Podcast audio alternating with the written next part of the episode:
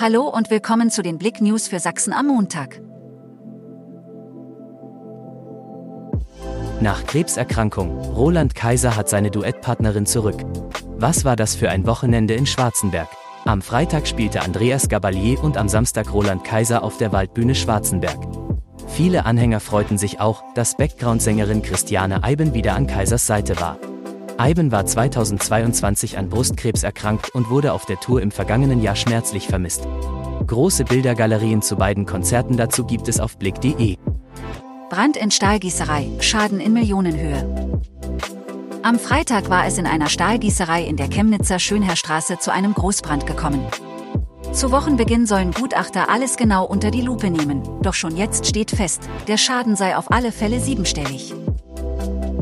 Erste Baron von Trütschler Classic begeistert Oldtimer-Fans in Falkenstein. Im Rahmen der 575-Jahr-Feier der Stadt Falkenstein fand am Sonntag die erstmalige Ausgabe der Baron von Trütschler Classic statt.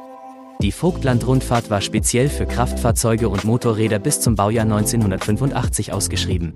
Die Strecke erstreckte sich über 70 Kilometer. Straßenkämpfe in Leipzig, brennende Barrikaden und Steinwürfe.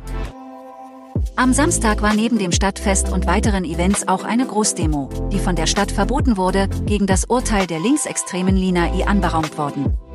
Es kam zu Kämpfen zwischen der Polizei und Vermummten. Die Ausschreitungen dauerten bis in die frühen Morgenstunden.